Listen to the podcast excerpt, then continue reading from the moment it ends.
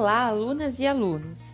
Sejam bem-vindos ao nosso podcast sobre a gestão de unidades de alimentação e nutrição.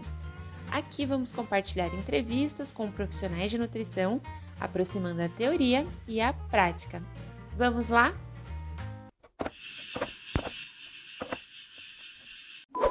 Olá a todos! É, hoje nós vamos conversar com a nutricionista Soraya Sellen que é nutricionista da alimentação escolar de Águas de Lindóia e ela já está atuando é, lá na alimentação escolar há 15 anos.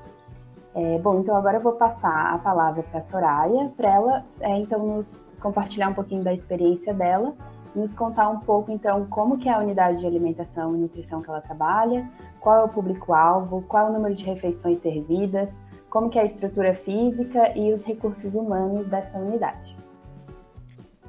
Tá, ok. Olá para todo mundo também. Primeiro, eu gostaria de falar que é um prazer poder participar é, dessa atividade, da disciplina da professora Dirce, Aline. É, é uma experiência para mim muito prazerosa, porque além de atuar como nutricionista na alimentação escolar, eu também atuo na docência. Então, valorizo muito essa experiência é, com os alunos. Espero que de alguma forma eu possa contribuir. É, eu vou tentar aqui, então, é, caracterizar um pouco do ambiente que eu trabalho. Se eu esquecer de alguma coisa, por favor, me, me lembre, tá bom? É. bom, eu atuo, então, na área de alimentação escolar. Eu sou responsável técnica pela alimentação escolar é, pública aqui do município de Águas de Lindóia. Né, pelo Programa Nacional de Alimentação Escolar.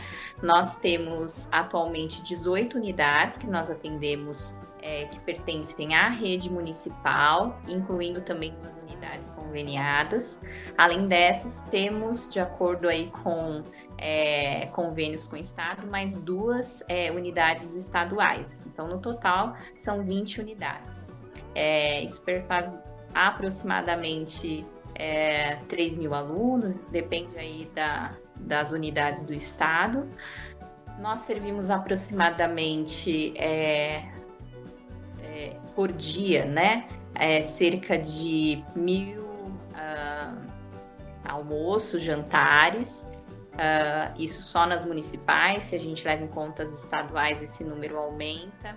Uh, servimos aproximadamente uh, umas 550 refeições nas creches. a gente chama de diárias, né? Então, isso inclui 500 cafés da manhã só em, em creche, 500 almoços, 500 lanches da tarde, né? 550. É, temos também a, a, alimentação especial, então aproximada por, aproximadamente por dia, uns 30 é, alunos são beneficiados com as refeições especiais, né? Com, é, por eles terem necessidades alimentares especiais. Então, sem lactose, sem proteína é, do leite, é, enfim, para diabéticos. Então, depende aí da necessidade. Em relação à estrutura física, é, especialmente, é claro, pela é, caracterização, por ser alimentação escolar pública, é claro que nós temos é, muitas é, dificuldades. Temos algumas dificuldades, sim. É, algumas unidades são bem antigas, outras unidades vão crescendo e a cozinha, para se adaptar a essa nova demanda, acaba é, sendo um pouco difícil. Né? Então faz, a gente faz alguma reforma tal, mas nunca fica como a gente gostaria. Então existe algumas limitações em relação a isso, mas a gente tenta adaptar da melhor forma possível. Pensando em relação a equipamentos, é, nós basicamente temos atualmente em todas as unidades fogão com forno, é, geladeira, freezer, uh, espremedor de frutas, liquidificador, então, esses são os principais equipamentos, né? Já houve tempos é, que não havia, por exemplo, forno nas unidades, na maioria das unidades, então isso limitava muito, por exemplo, a elaboração do cardápio. É, espremedor de fruta é outra questão, né? É, em relação a recursos humanos, nós contamos só pensando nas unidades municipais. Eu faço essa diferenciação porque faz um tempo que a gente estava sem o um convênio com o Estado. Retomamos nesse ano, só que houve a pandemia, então não deu para a gente viver novamente essa experiência. Então, os dados que eu tenho na minha frente são anteriores à pandemia. É, por isso eu faço essa diferenciação. Então, em relação ao número de funcionários, é, nós é, dizemos as merendeiras, né? Tem aproximadamente 30 merendeiras, 35 merendeiras. Temos também dois funcionários que nos ajudam na logística dos produtos da agricultura familiar, né? Além de motorista. É basicamente isso. Acho que eu respondi tudo. Falta alguma coisa? Não, não, foi tudo sim. É, bom, tá então agora em relação a algumas questões mais específicas à elaboração dos cardápios mesmo, né?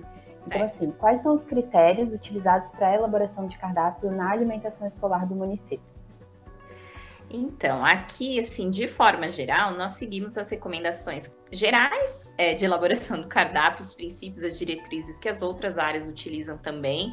Então, desde considerar as orientações, por exemplo, do guia alimentar, é, da lei de escudeiro, enfim, as, as recomendações gerais. Mas, além dessas, nós também seguimos as recomendações específicas da alimentação escolar pública, do Programa Nacional de Alimentação Escolar.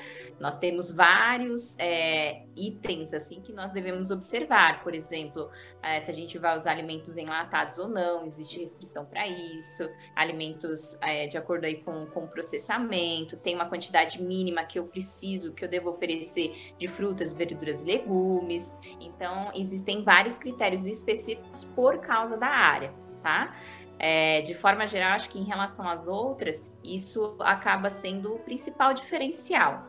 Uh, além disso, como nós é, nos baseamos num contrato estabelecido aqui, a alimentação escolar é terceirizada. Então, nós temos um contrato a obedecer. Nós mesmas elaboramos a parte técnica com base em toda essa legislação, mas, então, mas considerando também a realidade do município, questões financeiras. É, então, a gente tem que obedecer esse, esse contrato também. Tá? Então, por exemplo, no contrato está escrito lá que tem que ter X vezes de pão, de leite é, no café da manhã. Então, na hora de eu montar o cardápio, eu tenho que obedecer essa recomendação. De forma geral, esses são é, os principais critérios, né? As recomendações que nós temos. Uhum. E em relação, então, à avaliação do cardápio, vocês aplicam alguma ferramenta ou tem algum método utilizado para fazer a avaliação dos cardápios?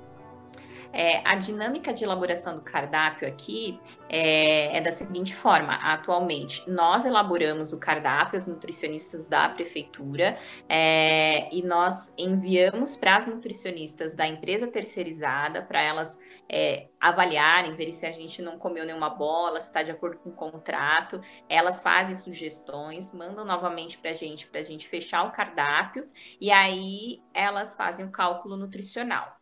É, nesse momento que nós já estamos elaborando o cardápio, nós é, criamos como se fosse um checklist para ver se a gente está lembrando de cumprir tudo aquilo que a gente deve. Então, se a gente está cumprindo o contrato, se a gente está usando os produtos da sazonalidade. Então, nós, mesmos, nós mesmas elaboramos um, um checklist né, para a gente tentar conferir aí se o cardápio está saindo de acordo com o desejado. Uhum. Certo. E a próxima pergunta, eu acho que até, tu até já acabou comentando um pouquinho, que é em relação a se existe alguma exigência da instituição ou empresa que deve ser aplicada na elaboração dos cardápios, né? Então acho que tu até já comentou um pouquinho sobre isso.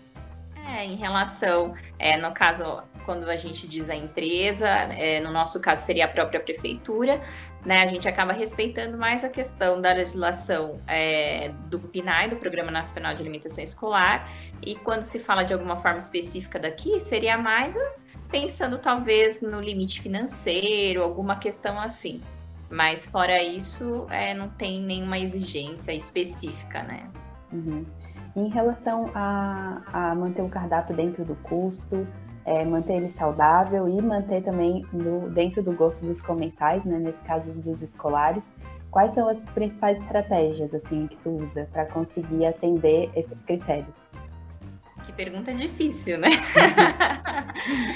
pergunta muito difícil, uniu aí várias questões, é, são desafios realmente. Em relação ao custo, é, quando nós elaboramos já o edital, né, a parte técnica, o, o termo de referência para é, ser base para esse contrato, nós já pensamos nessa questão de é, custo. Né? Então, é claro que a gente não pode assim sair, exagerar, a gente é, prefere escolher alimentos simples alimentos aqui da cultura local, que a gente vai atender é, as recomendações. Então, para atingir o custo de forma geral é essa. Na prática, no dia a dia, a gente, por exemplo, no nosso contrato tem que a gente coloca leguminosa, alguma leguminosa diferente uma vez por semana no cardápio é, das creches. Então, eu sei que, por exemplo, sei lá, o grão de bico é mais caro do que feijão preto. Então, a gente vai colocar um equilíbrio. Eu não vou colocar só grão de bico, eu vou variar com outras leguminosas diferentes que têm um preço mais acessível, principalmente dependendo dos outros itens que eu já coloquei no cardápio, né? A questão mesmo de colocar os alimentos da sazonalidade, a gente sabe que já ajuda nessa questão de a gente tentar ficar um pouco no, no custo, principalmente pensando nas frutas, por exemplo. Né? Às vezes a própria empresa que tá, até está mais é, atenta a, ao preço é, no momento ali que a gente está fazendo o cardápio, é, fala, olha, esse item tá, agora está complicado no mercado, pode substituir por esse outro. Então a gente, é, isso também auxilia em relação ao custo. Em relação a essa questão de manter saudável, é, a gente tenta é, seguir as recomendações existentes. É claro que é difícil mesmo pensando na, na alimentação escolar, porque existem muitos é, costumes, né? Por exemplo, agora estamos chegando perto do Dia da Criança, né? Da, da comemoração do Dia das Crianças. Então, é, é, costume dar guloseimas. Então, a gente tem que fazer todo um trabalho de educação alimentar e nutricional para comemorar, mas tentar comemorar de uma forma saudável. E a questão da aceitabilidade, né, de manter é, o alimento saboroso, talvez é, duas questões sejam importantes. Treinamento dos funcionários, a gente investe bastante nessa questão não só de boas práticas de manipulação de alimentos, mas também preparo adequado é, dos alimentos, para que eles é, realmente sejam é, né, adequados nesse aspecto sensorial. E a gente sempre é, aplica os testes de aceitabilidade com os alunos e sempre está atento também às, aos comentários e às observações de professores, de merendeiras, para a gente é, conseguir também unir tudo isso, né? Ver o que, que é, é bem aceito. Uhum. E como que funciona a frequência? Qual que é a frequência da elaboração dos cardápios? É mensal, é semanal, quinzenal? É mensal. A gente elabora é, 45 dias antes dele estar tá vigente, para dar tempo de ocorrer toda essa é, validação, toda essa análise, de fazer o cálculo nutricional e as compras. Mas é mensal. E, e, você enfrenta ou já enfrentou dificuldades operacionais para a execução do cardápio, né? Então, como por exemplo, falta de alguma matéria-prima, algum ingrediente, ou falta de equipamentos específicos e também na parte de recursos humanos. Com certeza, né? Com certeza. É claro que de, depende muito do momento, é, da qualidade, talvez, do serviço da empresa, né? Vários é, fatores que interferem na alimentação escolar. Mas é, em relação a tudo isso, a gente já teve é, algum tipo de dificuldade, desafio. Por exemplo, equipamento. Ah, é, ou tá quebrado ou não tem um equipamento. Eu já mencionei a época que não tinha forno, então acabava limitando o tipo de preparação. Ah, um espremedor de fruta. Como que a gente vai colocar um, é, um suco de laranja natural é, para uma escola com dezenas, centenas de alunos não, e com a, a, a funcionária com pouco tempo para preparar esse suco? Manualmente fica né, complicado. Então, tudo isso é, a gente já, já passou. Já.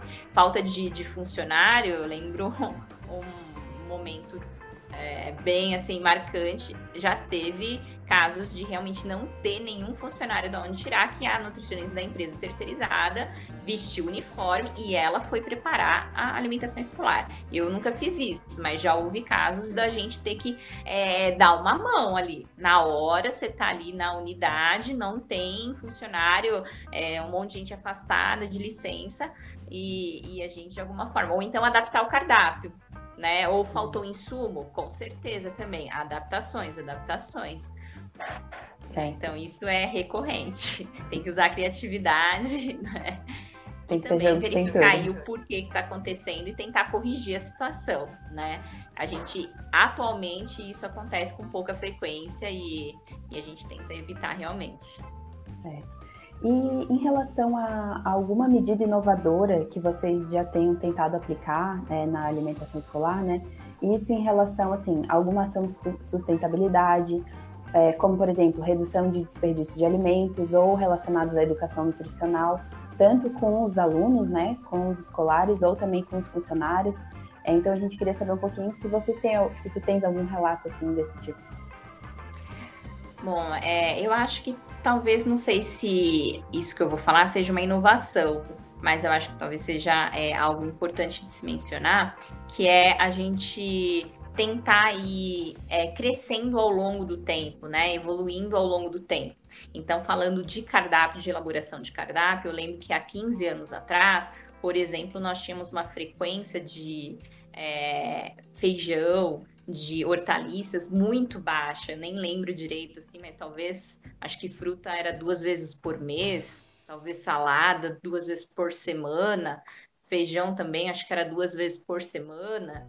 Então, hoje, é, a gente já fez até um trabalho, apresentou um trabalho sobre isso, a evolução que a gente teve na qualidade do, do cardápio ao longo dos anos, porque não é fácil, assim, na gestão pública, é, da noite para o dia, a gente né, tá com alguma coisa perfeita, enfim, seguindo todas as recomendações. Existem várias coisas que é, é interferem nisso. Então, acho que essa questão da gente aos poucos ir tentando e, e conseguindo e convencendo a chefia e, e, mostrando o trabalho. Então, isso talvez de alguma forma seja um diferencial, não desistir, né? Uhum. E, e, ter esse crescente. Então, hoje nós temos é, frutas, verduras e legumes todos os dias. Temos hoje, por exemplo, opções orgânicas, nós compramos da agricultura familiar, nós temos é, várias opções integrais, então macarrão integral, arroz integral, pão integral, biscoito integral, é, isso tudo ao longo dos anos. É, e a gente cada vez tenta, é, tem sempre uma meta a cumprir. Não, agora a gente está testando, por exemplo, um molho de tomate orgânico é, da agricultura familiar, né? Então, é, isso que eu mencionei, de alguma forma, está relacionado à sustentabilidade, porque quando eu falo de produtor local, de agricultura familiar, de alguma forma também já está relacionado a isso, essa questão da cultura alimentar também, do respeito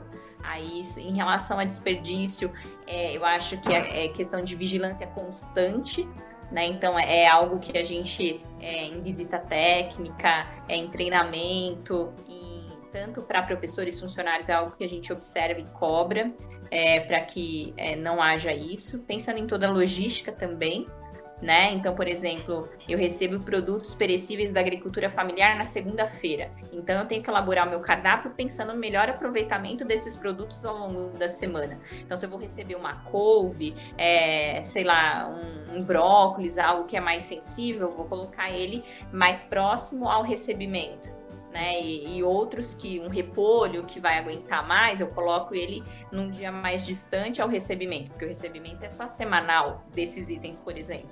Então, tudo isso de alguma forma tem a ver também com evitar desperdício, sustentabilidade, né? De forma geral, assim, é o que me vem à mente é isso. E como eu mencionei a questão de treinamento dos funcionários, a gente tem feito muitos treinamentos é, sobre elaboração dessas preparações sem lactose, sem leite, sem ovo para que elas continuem é, é, saborosas, né? E atendam às recomendações. As preparações que têm baixa aceitação também a gente é, procura não tirar do cardápio, por exemplo, peixe. É um alimento saudável, é um alimento que é, o, o recomenda para que a gente insira no cardápio, mas que de forma geral tem baixa aceitação. Então a gente procura é, preparar as merendeiras para isso, é, escolher peixes que tenham melhor aceitabilidade, enfim são várias coisas assim que a gente poderia mencionar. Sim. Bom, Soraya, eu queria agradecer muitíssimo pela tua disponibilidade de, de estar aqui com a gente e poder compartilhar um pouco da tua experiência né, com os alunos da disciplina de gestão de cardápios. E, então, muito obrigada pela tua disponibilidade e até uma uhum. próxima oportunidade. Eu que agradeço, foi um prazer. É só uma coisa que eu não mencionei que talvez seja importante, que isso acontece muito em várias áreas da rede pública. É, nós criamos modelos de cardápios. Então a gente tem cardápio A, cardápio B, que a gente vai só mudando, por exemplo, frutas, verduras e legumes, sabor das coisas. E isso facilita a nossa rotina. Tá? Então, ah. acho que talvez isso seja uma informação interessante de acrescentar. Eu que agradeço e uma ótima disciplina para todos. Foi um prazer. Certo, obrigada. Este foi o podcast Gestão em One, organizado pela professora Aline Martins de Carvalho e equipe de monitoria das disciplinas Gestão e Negócios em Alimentação e Nutrição e a disciplina integradora, ambas do curso de nutrição da Faculdade de Saúde Pública da USP.